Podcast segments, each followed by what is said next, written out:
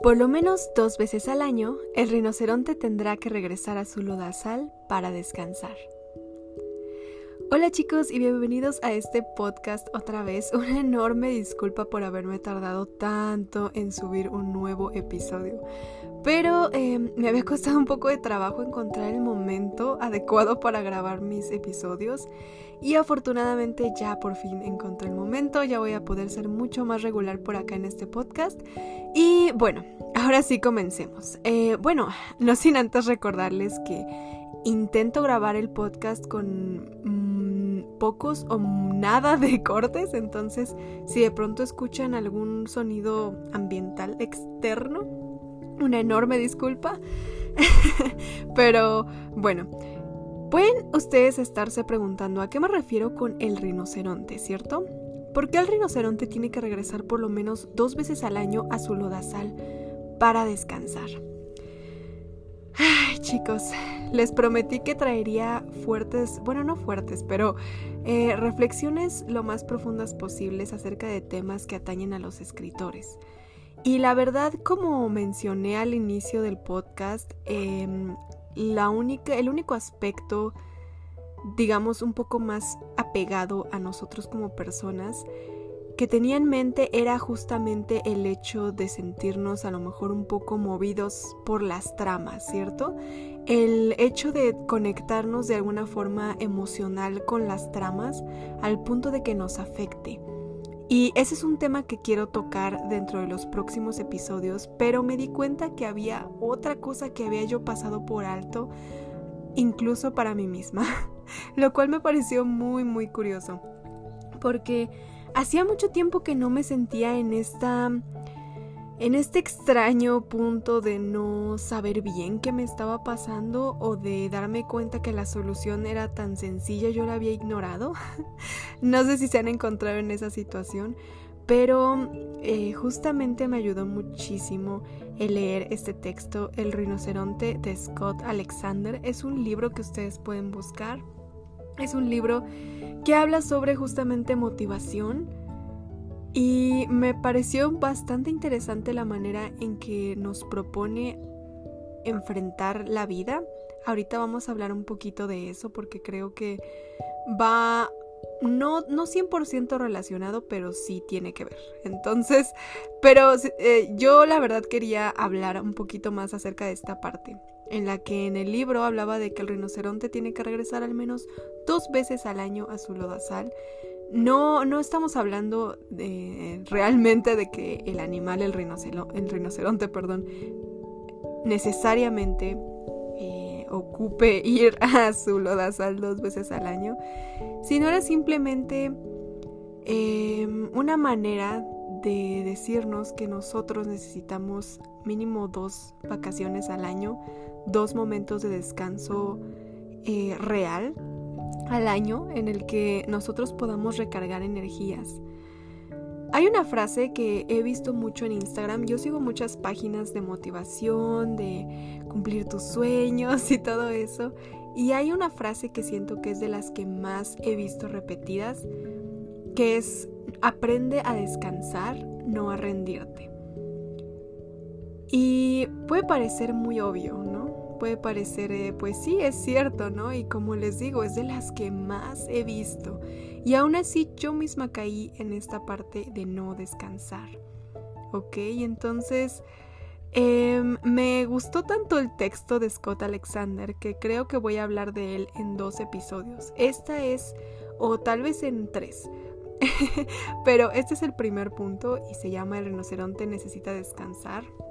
Porque precisamente eso me pasó hace una semana, chicos. Ustedes, si es que me siguen en mis otras redes sociales, allá en Twitch, en Instagram y en YouTube, se pudieron dar cuenta que estuve ausente una semana de todo mi contenido. ¿Por qué fue esto? Bueno, allá en Twitch les conté un poquito más detallado que me sentía un poco agotada. Es curioso para mí, em, pues realmente decir eso, me siento agotada, estoy agotada. Alguien por favor, póngale pausa al mundo. ¿Han sentido eso? Querer que alguien le ponga pausa al mundo un instante, solo un instante. Bueno, Yo antes eh, solía pensar mucho eso. Quiero que alguien le ponga pausa al mundo, pausa a la vida y quiero sentir un respiro. Pero pensar que el mundo se puede detener es imposible, prácticamente imposible a menos de que algo demasiado extraordinario sucediera. Pero que todo el mundo, todo el universo se detenga para que tú puedas tomar un respiro es prácticamente eh, imposible, no va a suceder. Pero ¿qué tal si entonces hacemos lo contrario? Es momento de que tú pauses para darte ese respiro. Y realmente el pausar, el pausar eh, sí te hace sentir que el mundo se detuvo. Es decir, me sorprende chicos y me da curiosidad estarles hablando justo de esto porque eh, desde el lado, bueno, desde una perspectiva más bien exterior, podría decirse, ok, era tan sencillo como tomar una semana de vacaciones, ¿cierto? Sin embargo, no es tan sencillo como suena cuando estás adentro de este bucle de estrés, ¿cierto?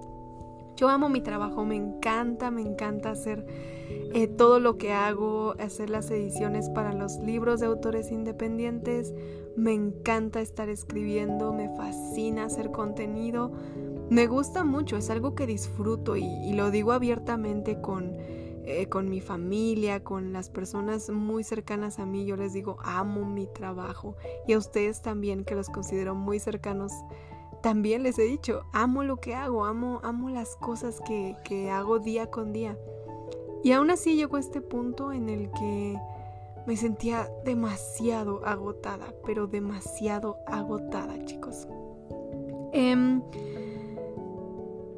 como ya les comenté, esto del rinoceronte me sonó muchísimo, pero quisiera hablar primero del descanso, porque toda esta mentalidad del rinoceronte habla sobre justamente ser personas de, bueno, motivadas, enfocadas por nuestros sueños y me encantaría que todos seamos ese tipo de escritores. Pero decidí que iba a tomar primero este tema en este episodio y después hablaré de lo otro en el siguiente, de lo de ser motivada, bueno, de, no, no, dejar nuestros hábitos, de mantener disciplina, de soñar muy alto. Eso lo voy a tocar en el siguiente porque me di cuenta que ahorita lo más importante es que todos, antes de comenzar con esos temas, nos mentalicemos que es muy importante tener un descanso como escritores. Como escritores, chicos. Eh, recuerdo y me viene mucho a la mente una vez que estábamos escribiendo en Twitch. Para los que no sepan, escribimos juntos cada día en Twitch, dos horitas. Y mm, recuerdo los que estuvieron ahí seguramente también lo van a recordar que de pronto eh, bueno hay unas moneditas que podemos intercambiar allá por algunos premios digitales y algunos de ellos es extender la, la duración de cada sesión de escritura y por ahí se juntaron demasiados intercambios de, extensión de la sesión y nos quedamos sin descanso. Entonces, eh, alguien por ahí comentó, una personita muy genial de la comunidad comentó que eran también importantes los descansos, ¿no? Y realmente siento que, mm, no sé, lo, que dijo me, se me quedó muy grabado porque al final de esa sesión gigante, Creo que todos nos costó un poco concentrarnos o no avanzamos demasiado o lo sentimos un poco pesado y nos dimos todos cuenta que es cierto, sí era importante las, los descansos. Después ya no se volvió a repetir esta situación. Eh, no sé si fue porque todos percibieron lo mismo que yo percibí también que fue que sí es bastante pesado, por ejemplo, escribir dos horas completamente seguidas sin tener un pequeño descanso como solemos tenerlo ahí en Twitch. Entonces, esto se aplica también para la vida cotidiana, chicos. Antes de comenzar con la serie de productividad, de motivación, porque justo estamos muy cerquita del nanogrimo, chicos, y me encantaría hablar sobre alguna de estas cosas de motivación, que ustedes se sientan súper enfocados y listos para cumplir esta gran meta del nanogrimo. Pero pensé que era muy, muy importante que habláramos primero de la importancia de este descanso. Chicos, así como se agendan, si ustedes son estudiantes, los exámenes, eh, las revisiones parciales, si ustedes ya están trabajando, así como se agendan las reuniones, las entregas de algo, Em, así también, chicos, hay que acostumbrarnos a agendar nuestras vacaciones. Y la verdad es que me cuesta mucho trabajo y les voy a ser súper, súper honesta, chicos. Yo em, me doy muy pocas vacaciones, muy pocas vacaciones y lo que yo me doy como descansos son, em, no sé, a lo mejor un día o dos días de no avanzar demasiado, pero sí avanzar de alguna manera. Es, decir, por ejemplo, me levanto tarde ese día porque quiero descansar un poco, pero a las cuatro horas de haberme levantado ya estoy haciendo algo, ya estoy planeando algo, ya estoy escribiendo algo. No sé, chicos. Es curioso porque incluso de las cosas que más amamos, como en mi caso es escribir y, todo el mundo de los libros, necesitamos un pequeño respiro, un pequeño respiro que indudablemente es necesario. Entonces yo los quiero animar chicos a que si ustedes em, son personas, por ejemplo, que tienen un horario muy flexible, que ustedes a lo mejor se autoemplean también, traten de agendar así como agendan las, las citas, las entregas, las cosas y muy importantes, agenden sus vacaciones, respeten sus vacaciones. Sé que es difícil, a mí me costó de verdad más trabajo del que se puedan imaginar. No entrar a mis redes sociales, no, no abrir mi cuaderno de escritura, no hacer nada de eso por seis días. Pero creo que fue lo mejor porque hoy me siento súper motivada, pero muy motivada, de verdad, no se imaginan cuánto para seguir haciendo todo lo que hago, chicos.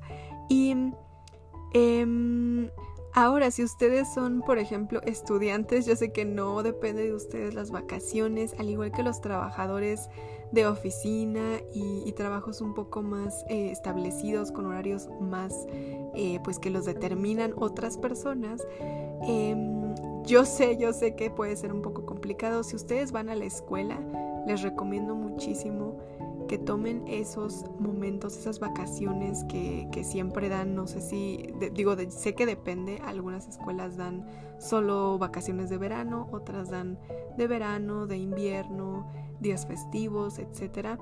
Si ese es el caso, o el que sea que sea su caso, yo sé que si van a una escuela en algún punto les darán algún respiro, un descanso. Intenten agendar todo para que en ese periodo de descanso ustedes realmente no hagan nada, o sea, realmente no hagan absolutamente nada. Y sé que suena raro, pero traten de hacer si quieren alguna actividad, pero una actividad que, que sea como muy, que realmente los relaje. Voy a poner un ejemplo. A mí me encanta escribir, me encanta escribir, pero sé que si escribo quiero hacerlo como muy perfecto, muy, muy, perfecto, quiero, quiero ponerle todo el entusiasmo. Por lo tanto, escribir, a pesar de que es una actividad que me encanta, tiene un pequeño nivel de estrés dentro de mí. Eh, porque es algo que tomo muy en serio, muy en serio y realmente quiero, por ejemplo, traer buenas historias para ustedes, quiero realmente mostrarles eh, una historia de calidad, diálogos de calidad, narración, que haya puesto yo mi mayor, mayor esfuerzo. Entonces, ese tipo de actividades, por ejemplo, si a ustedes les gusta dibujar, pero saben que es algo que toman muy en serio y que si, les, si lo hacen, lo hacen en serio, pienso yo que tiene un pequeño nivel de estrés. Y está muy, muy, muy bien. El estrés también es bueno, chicos. Pero eh, yo les recomiendo mucho que en este periodo de vacaciones procuren que sean actividades que realmente les relajen a un nivel que nuestro cuerpo, nuestra mente necesita, chicos. Por ejemplo, a mí me encanta bordar, pero bordar es una actividad que yo sé que si no acabo mi bordado de ese día, no importa. Si me equivoqué, no importa, nadie lo va a ver más que yo misma. Y quizá... Eh, pues alguien que de pronto se lo enseñe o cuando lo subo a mis historias de Instagram, Pero incluso eso, sé que no es obligatorio que, que yo ponga mi 100% en, en ese bordado, es simplemente por diversión. Entonces yo les recomiendo mucho que intenten hacer esto. Eh, actividades que ustedes sientan 100% por diversión, sin ningún compromiso, para que puedan relajarse. Y pues sí, claro, obviamente la lección más grande, el mensaje más bien más grande que les quiero comunicar con este podcast es justamente busquen un momento para ustedes, chicos.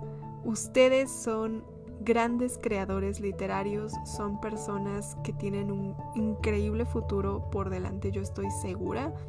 Y vamos a hablar de por qué estoy tan segura de que todos nosotros vamos a llegar muy lejos, chicos, em, en el siguiente episodio.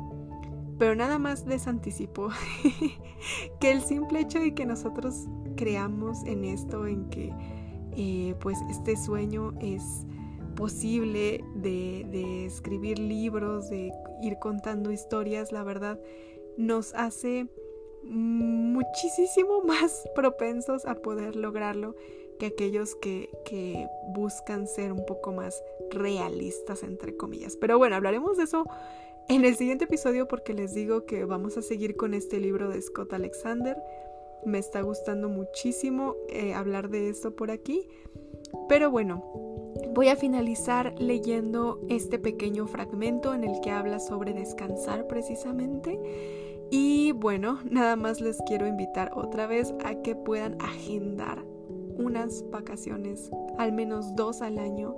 Si les digo que si van a la escuela, ocupen las que da la escuela, como verano e invierno. Si están en un trabajo, que ya creo que ya no les dije, pero si están en un trabajo, em, yo sé que los trabajos tienen por ley cierto número, no es que uno pueda elegir em, tan libremente cuántos días, cuántas veces al año y en, y en qué momentos.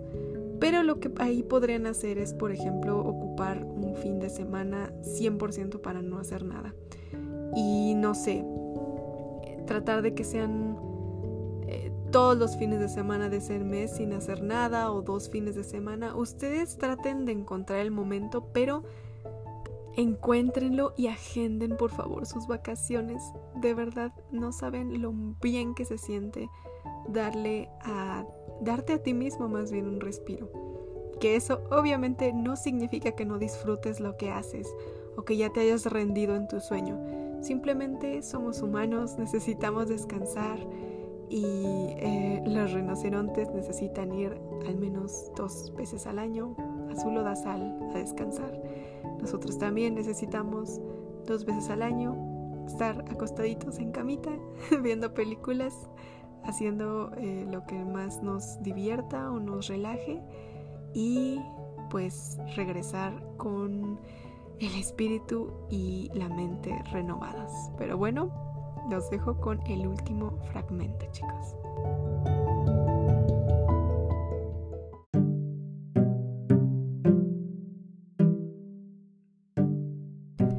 Los rinocerontes no están muy baratos en estos tiempos.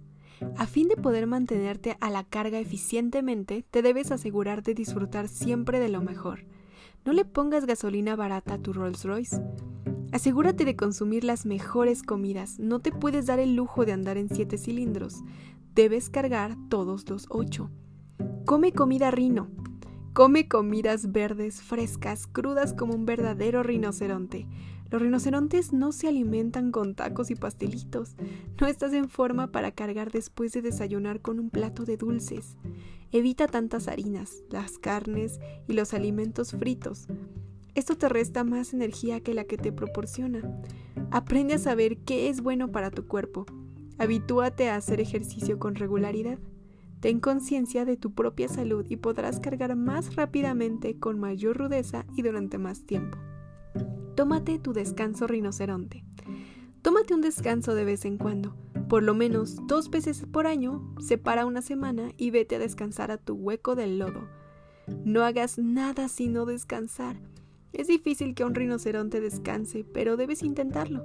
Deja que se enfríe tu motor y contempla tu estrategia de juego para los próximos seis meses. Luego, cuando todo se termine, tu semana de descanso, sal disparado de tu hueco de lodo y a la carga.